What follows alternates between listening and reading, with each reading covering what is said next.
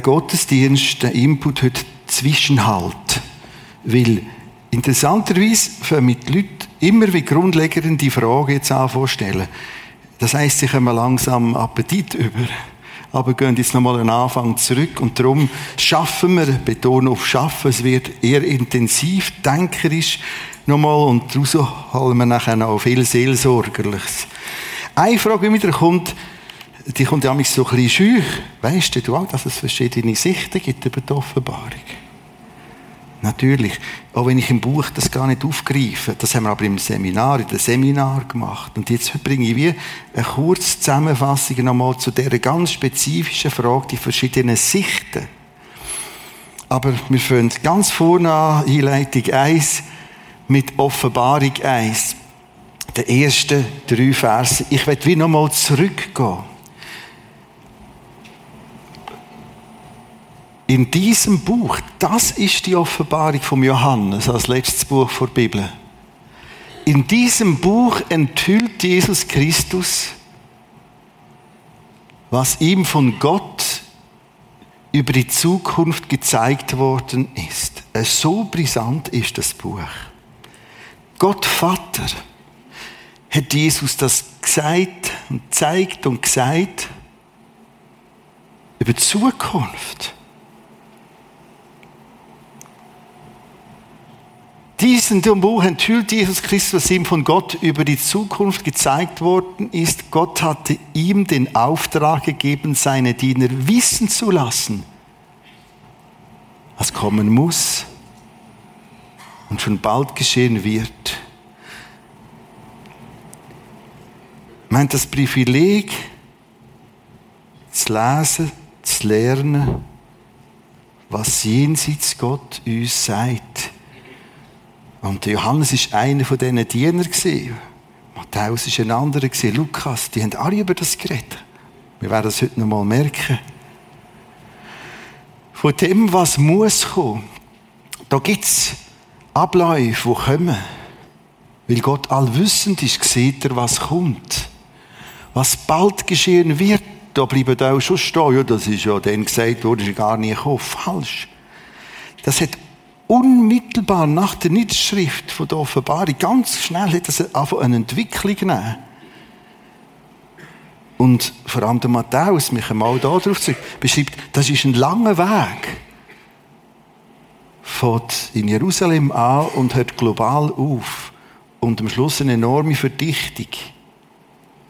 Mehr dazu später. Ich lese nochmal von vorne. Ich will, dass du das, weißt, dass du für dich sagen, das ist mein Buch, ich will das nehmen. Und es ist gar nicht nötig, so stachelig zu tun gegen die Offenbarung von Johannes.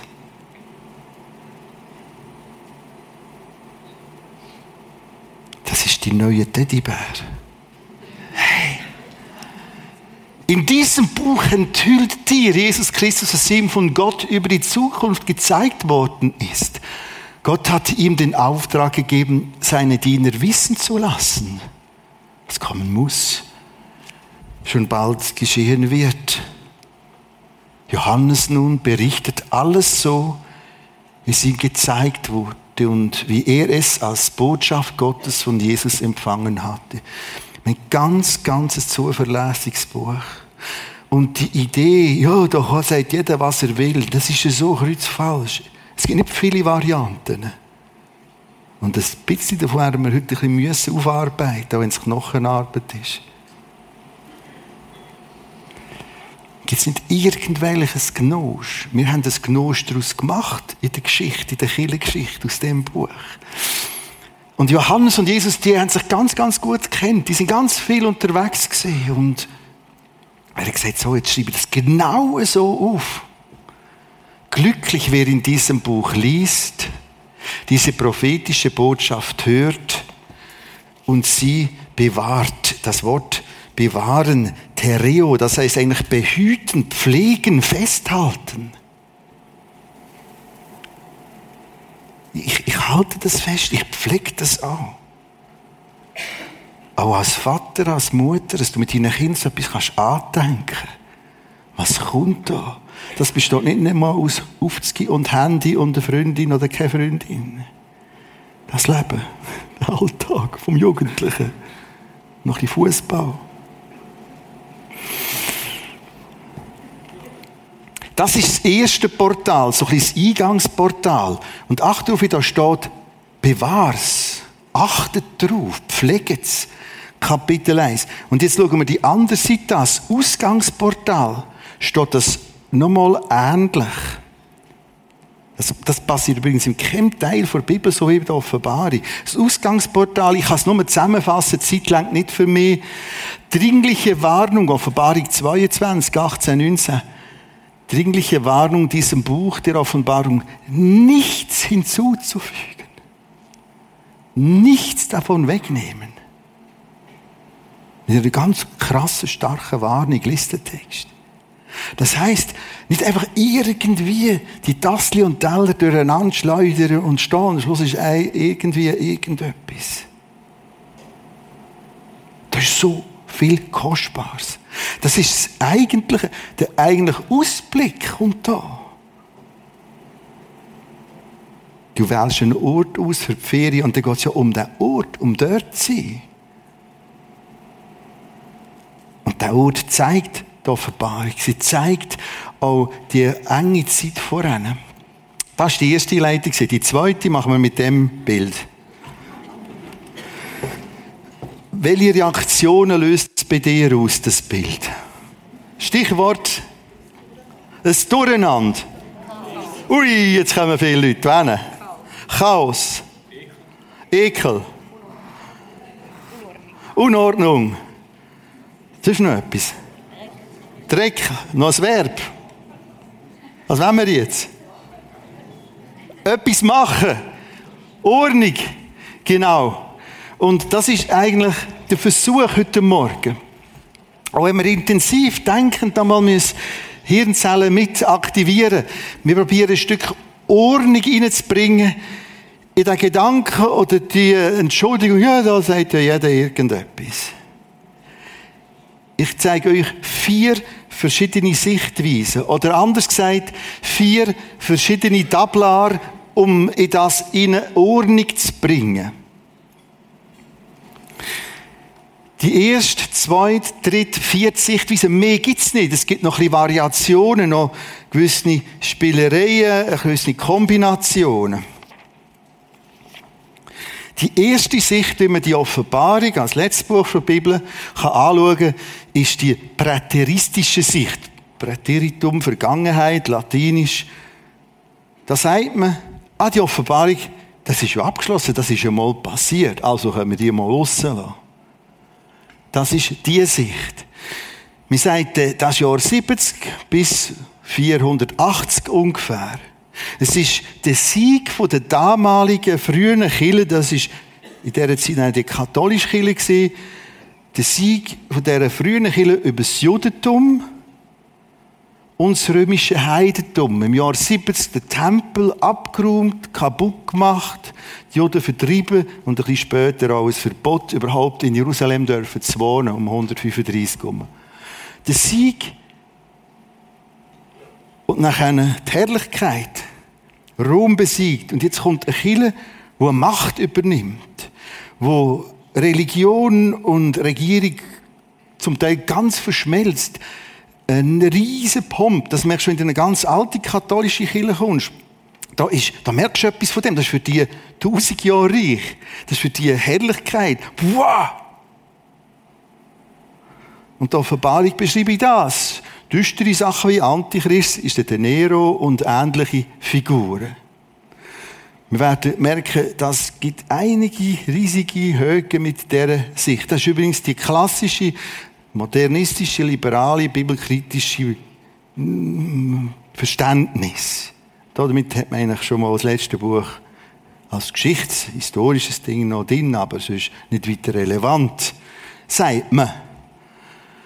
Dann gibt es das zweite, historisierende Sicht. Da nimmt man die Offenbarung und tut sie über die ganze Geschichte rein verteilen, über die ganze Kirchengeschichte verteilen. Vor allem auch die sogenannten Sendschreiben, Kapitel 3 und 4. Das Problem ist, die Geschichte geht immer weiter, wir müssen sie immer nachjustieren. Oh, jetzt ist doch das nicht mehr das. Grosses Problem, heute nicht mehr gross, breit vertreten. Die idealistische Sicht sagt, die Offenbarung beschreibt den Kampf zwischen Gut und Bös in aller Zeiten. Achtung, jedes von diesen drei Tabar hat eine gewisse Berechtigung und sagt auch etwas. Die Offenbarung hat immer etwas zu sagen gehabt. Und sie beschreibt auch das drei ein bisschen. Da ist gut und bös. Aber ist es wirklich das? Und darum zeige ich euch im Hintergrund von all dem Schaffen, all meinem Lehren, die vierte Sicht aus tiefer Überzeugung. Das ist die futuristische Sicht.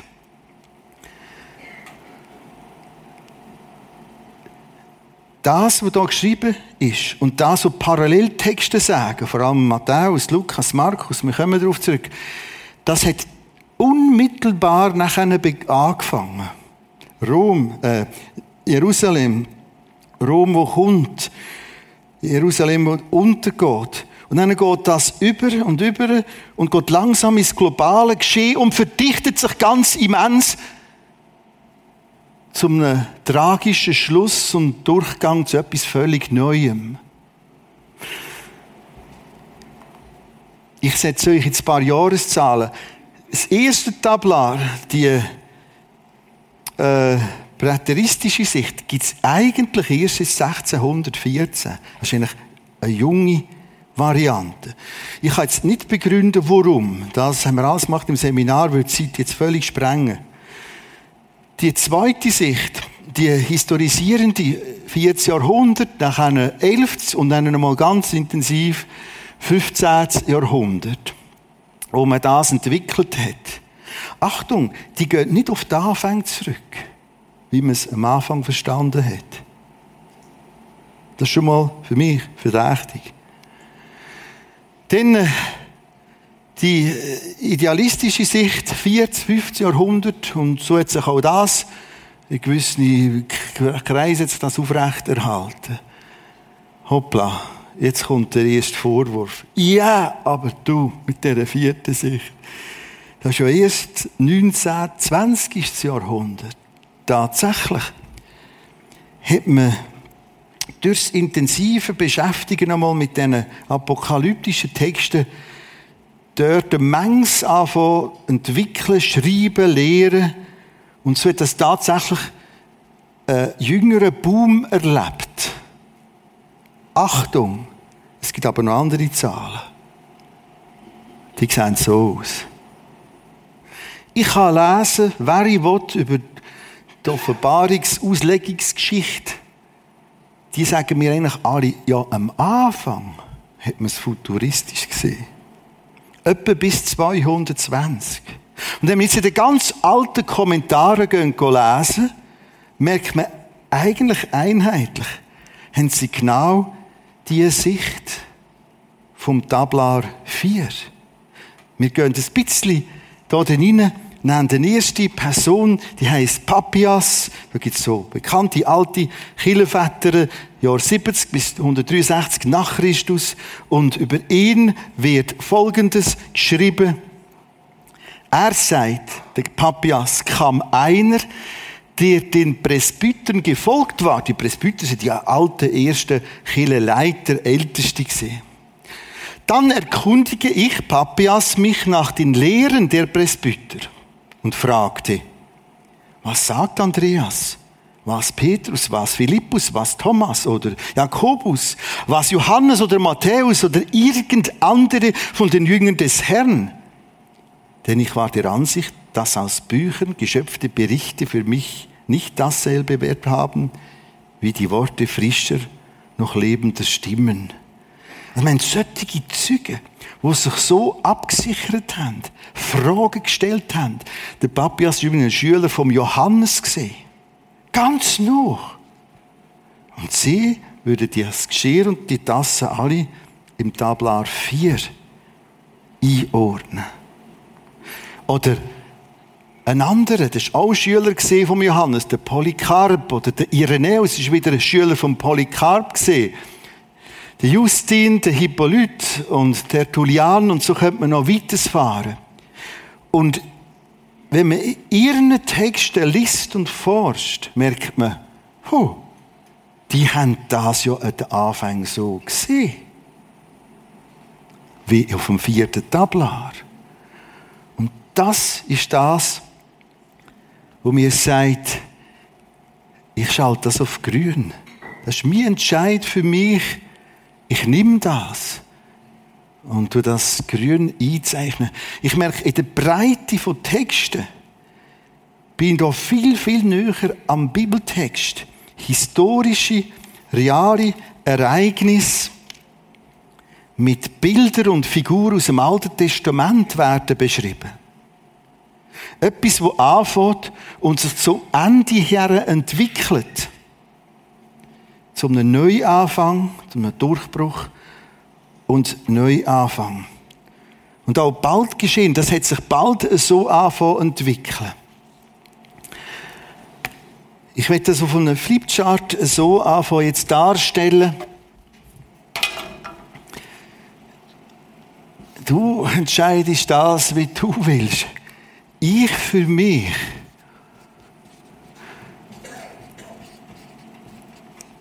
Auf dem langen Weg gemerkt, so bin ich am Text am nächsten. Und die alten, alten Kirchenväter sagen mir, so haben wir es auch gesehen. Man hat mit den anderen geredet. Und die haben es auch so verstanden.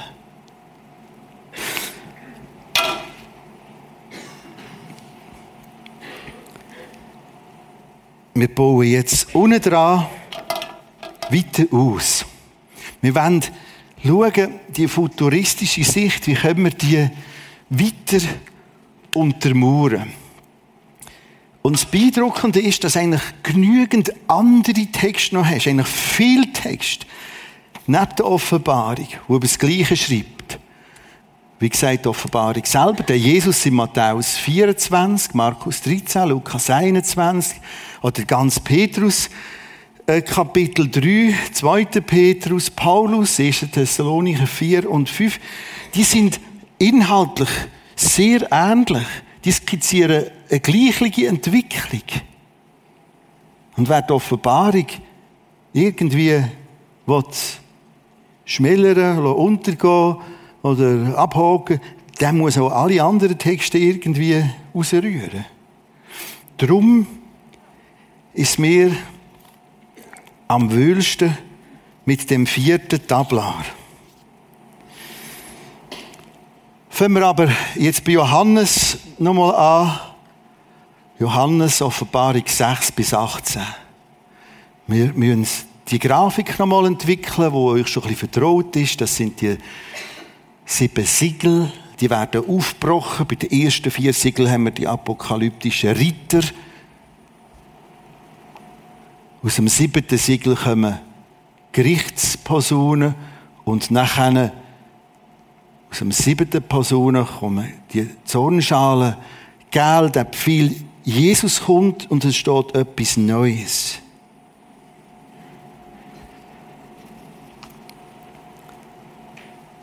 Ein paar Beobachtungen. Erstens, du hast in der Offenbarung eine Verdichtung zum Ende her. Genau das, was Jesus sagt, wir werden darauf zurückkommen, es sind wie Wehen. Es verdichtet sich etwas. Zweitens, es führt in ein globales Geschehen. In der Offenbarung kommt etwa 80 Mal das Wort Welt vor, die ganze Welt. Und immer wird darum gerungen, dass es die ganze Welt ist. Die ganze Welt, alle Völker, alle Sprachen, alle Nationen, alle Stämme. Drittens, es führt zum Ende, Durchgang und Neuanfang. So, jetzt können wir schon ein bisschen gewinnen von dem, was wir schon gelernt haben. Du merkst bei den Varianten, präteristisch, das oberste Tablar, da kann da null mithalten. Null. Das redet eigentlich nur vom römischen Reich, das ist gar nicht global, führt schon gar nicht zum Ende her. Du merkst auch die anderen, Tablar 2, Tablar 3, die können doch nie mithalten. Ich fasse zusammen. Die Offenbarung beschreibt erstens Etwas, was sich verdichtet. Etwas, wo intensiver wird. Die Zustände, die Gerichte werden intensiver. Zweitens, sie führen zum Ende her, zum Durchgang, Neuanfang. Drittens, das ist ja ein globales Geschehen. Das ist für uns nicht mehr ein bewegendes Wort, global. Aber wenn du die Texte liest, hey, das ist ja ganz etwas anderes als dann irgendeinisch hat sich irgendetwas ein bisschen abgespielt im Römischen Reich. Am 4. September hat die Zeitschrift, die Wochenzeitschrift Ideas Interview mit mir gemacht, über vier Seiten und noch Titelstory daraus gemacht. Der Titel, es kommt etwas Neues. Und ich habe das genau richtig verstanden. Das Eigentliche sind nicht Gericht, sondern das Gewaltige, wo kommt. Und wenn ich das jetzt irgendwie historisch ein bisschen muss abhökeln, verschachteln auf irgendein Tabla oder irgendeine Kirchengeschichte und die immer noch muss dann ist es nie, nie, nie das. Der Chefredakteur nachher einleitend noch etwas geschrieben und er beschreibt das mit dem Titel nicht Durchgang, äh, Entschuldigung, nicht Untergang, sondern Durchgang. Genau das ist es. Wir haben Probeexemplare bekommen, ich kann die draussen mitnehmen.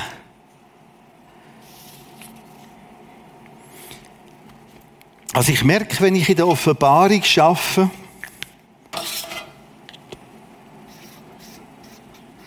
sie redet über etwas, wo in ein futuristisches Moment hineingeht, in die Zukunft hineingeht, global und verdichtet. Und bestätigen wir genau das, was ich schon bei den alten Herren, den Kirchenvätern festgestellt habe. Darum haben die das so gesehen.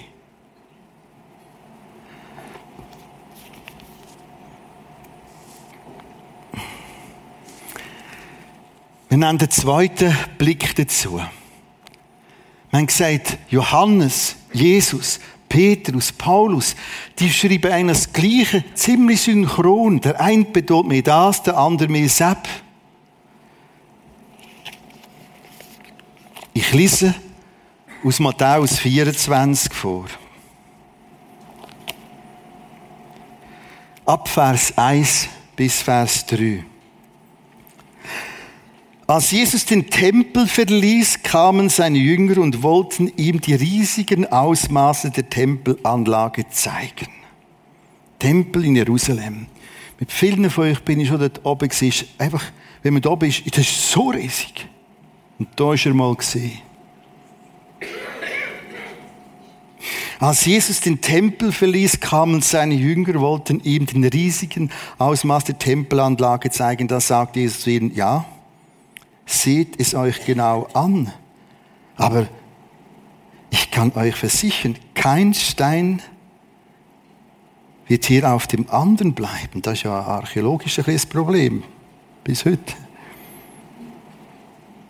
Alles wird nur noch ein großer Trümmerhaufen sein. Wann? Wo, kommen Sie und fragen? Wann wird das geschehen? Fragten ihn später seine Jünger, als er mit ihnen am Abhang des Ölbergs saß, da wo man so schön abgesieht. Weitere Frage. Welche Ereignisse werden dein Kommen und das Ende der Welt ankündigen? So Vater gerade sie gefragt. Interessant, was einer Jesus macht. Er, er, er sagt eine Sache, die jetzt gerade kommen, gleich kommen nämlich, dass der Tempel untergeht. Ja, 70 ist es genau so gekommen. Und Sepp, und dieses und Schwieriges wird passieren und plötzlich geht der Text Matthäus 24 über in eine globale Schlussszene. Das ist wie so notlos geht der Text plötzlich über. Ich lese Vers 8. Das ist aber erst der Anfang. So wie die ersten Wehen bei der Geburt also genau das braucht, das wird, da fängt etwas an, aber schon ins Ende. Und plötzlich verdichtet sich das wie Wehen bei der Geburt. Ganz synchron mit der Offenbarung. Ich lese weiter, Vers 14. die rettende Botschaft von Gottes neuer Welt, das Evangelium, wird auf der ganzen Erde verkündet werden, damit alle Völker sie hören. Dann erst wird das Ende der Zeit kommen, das Ziel erreicht. Wir sind in der Weltmission immer näher, auch an dem Zeichen, weil wir heute über die ganze Digitalisierung ganz andere Möglichkeiten haben, allen Menschen das Evangelium zugänglich zu machen. Also einerseits eigentlich nicht nur die Schlimmen, sondern auch ganz etwas Grossartiges wie das. Aber mir geht es mehr um das Ganze, der Aussage, dann erst, also da ist eine Entwicklung, etwas sich verdichtet, etwas, was zunimmt. Eben Wehen, Vers 21. Denn es wird eine Zeit der Not kommen, wie sie die Welt in ihrer ganzen Geschichte noch nicht erlebt hat. Wieder die Verdichtung. Und wie sie auch nie wieder eintreten wird. Vers 29. Unmittelbar nach dieser großen Schreckenszeit wird sich die Sonne verfinstern, der Mond nicht mehr scheinen. Die Sterne werden aus ihrer Bahn geschleudert, die Kräfte des Weltalls geraten durcheinander. Ganz synchron zu Offenbarungstexten, die, die jetzt laut Flyer im Hintergrund sind. Kapitel 8, 9 und 10. Dann wird das Zeichen des Menschensohnes Jesus am Himmel erscheinen. Die Menschen auf der ganzen Erde, eine völlig global beschriebene Szene, werden vor Entsetzen jammern, heulen. Alle sehen dann, Jesus, der Menschensohn, in großer Macht und Herrlichkeit in den Wolken des Himmels kommt und so weiter.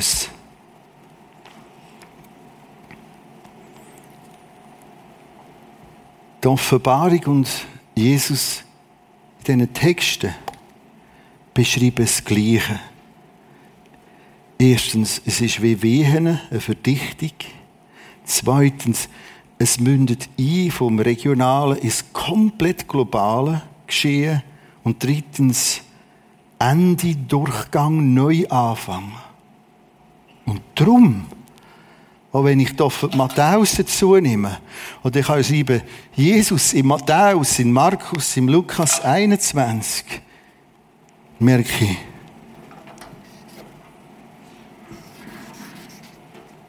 Das wird diesen Texten am gerechtesten.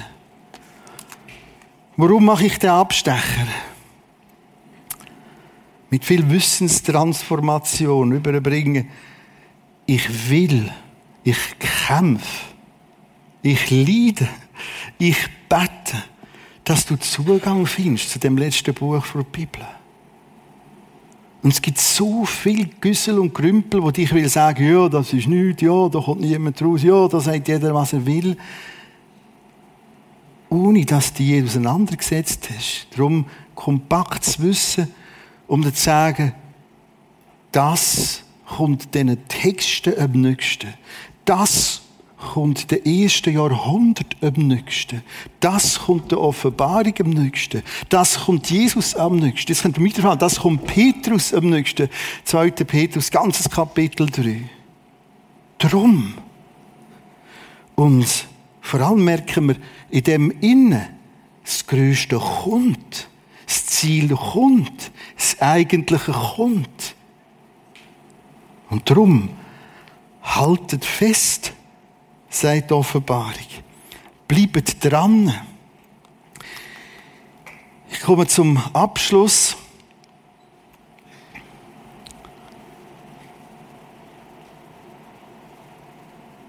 Wir bleiben kurz stehen beim siebten Siegel.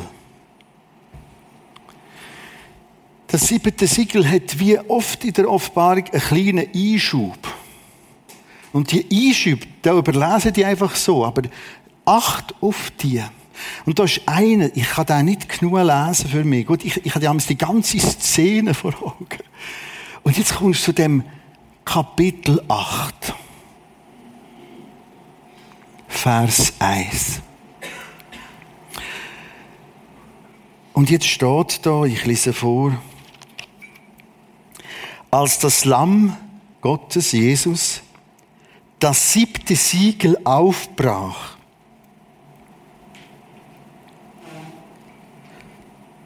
da drosch er mit aller Gewalt auf die Menschen nieder.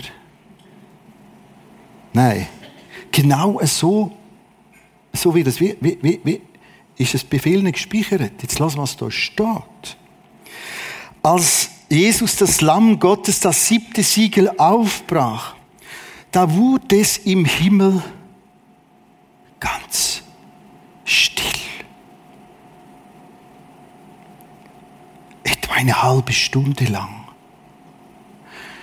Du hast ständig die Zwischensätze von Entsetzen, von Verstummen, von Stillwerden. Weil parallel dazu, genau auch ein paar Verse später, steht, die Menschen kehren nicht um. Und Gott ist entsetzt, leidet mit, fiebert mit, wartet mit, aber lässt nach wie vor Freiraum. Nächste Sonntag bringe ich viel mehr, um das noch besser zu verstehen. Aus Leides, Elend, Gericht und Zorn Gottes können wir nächste Sonntag viel besser zuordnen.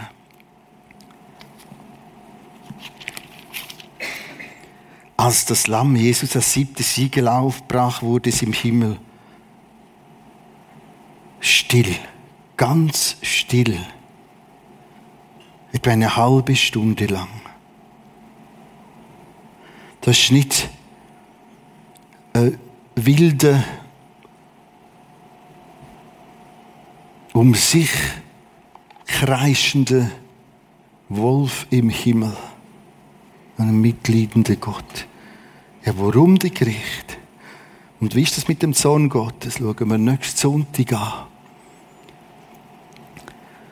Ganz oben rechts Zorn und Gerichte Gottes. Wie, wie, wie, wie, wie, wie kann ich mit dem umgehen? Wie kann ich, wenn ich Bibel durch Bibel auslege? Aber Offenbarung 9, dass das Saat und Ernte ist. Schau, wir ernten fortlaufend das, was wir sehen, auch in der gesamten globalen Menschheit, Schau, dass es überhaupt noch so geht, wie es geht, da wo es noch geht, ist ein riesiges Geschenk. Das ist ein Unrechts. Du hast plötzlich über bisher sind die Kräfte zurückgehalten gesehen. Und jetzt sagt Gott, okay, wenn das nicht anders geht, schau, jeden Tag, wo wir zur Zeit im Nahen Osten nicht eine gewaltige Explosion haben, ist viel Bewahrung. Auf der Seite vom Iran ist Russland und China. Auf der Seite von Saudi-Arabien ist USA. Jetzt merken was das für Dimensionen sind. Die sind heute komplett global. Und die sind hochgerüsteter denn je. Und ich höre jetzt schon, dass eine ganz fromme und nicht fromme sagen, warum lohnt Gott das jetzt tun? Er wartet, er hebt zurück, er kämpft, dass es nicht geschieht. Und wenn der nächste Sonntag die Texte begegnet und er sagt, okay, ich lasse jetzt los.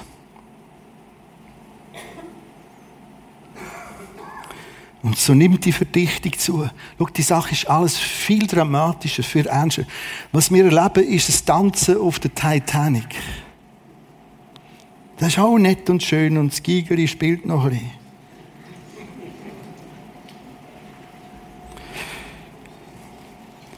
Ich komme zum Abendmahl.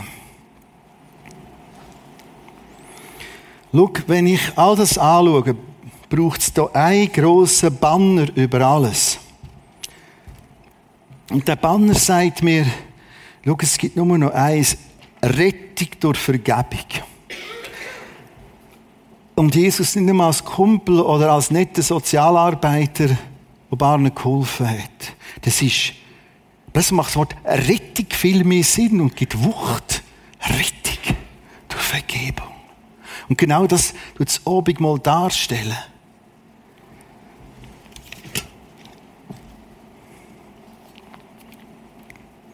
Der Herr Jesus in der Nacht, da er verraten war, nahm er das Brot, dankte, brach es und sprach, das ist mein Leib, der für euch gegeben wird, das tut zu meinem Gedächtnis. Und genau gleich nahm er auch den Kelch nach dem Mahl. Dieser Kelch ist der neue Bund in meinem Blut. Das tut so oft ihr daraus trinkt zu meinem Gedächtnis. Und er sagt, ich strecke es dir her, ich strecke es euch her. Nehmt das, nicht das retten, das ist nur eine Symbolik. Aber was dahinter ist, Rettung, Vergebung, Frieden mit Gott. Das brauchen wir. Wir werden den Planet mit unseren Mitteln nicht mehr einfach ein Paradies daraus machen Da ist der Wurm drin. Er wird es machen. Und jetzt heißt es Rettung, der Vergebung. Und wenn dir das entgegengehalten wird, nimm es aus seinen Hängen. Dank ihm. Wenn das nicht für dich ist, im Sinne von, ich weiß nicht, und das tut überhaupt komisch und äh, braucht gar nicht Rettung, los an dir vorbeigehen. Jeder prüft sich selber, sagt der Text. Spiel nicht mit diesen Elementen. Und wenn du sagst, ja, aber ich bin doch so unmöglich und Herr, deiniger Tod lenkt ihn noch. Genau denn! ja! Du musst sagen, schau, das ist Rettung, das ist Vergebung. Da kannst du nicht gross anders aufbieten. Musst auch nicht. Grossartig. Jesus, wir wollen dir Messi sagen. Für deine Geduld. Dank für das Gewaltige, wo kommt. Hilf uns, den Ernst von dieser Verdichtung, von dieser verrückten Zeit nicht falsch einzuschätzen. Bewahre uns davon, dein Wort dazu zu tun oder abzuschneiden. Hilf uns. Amen.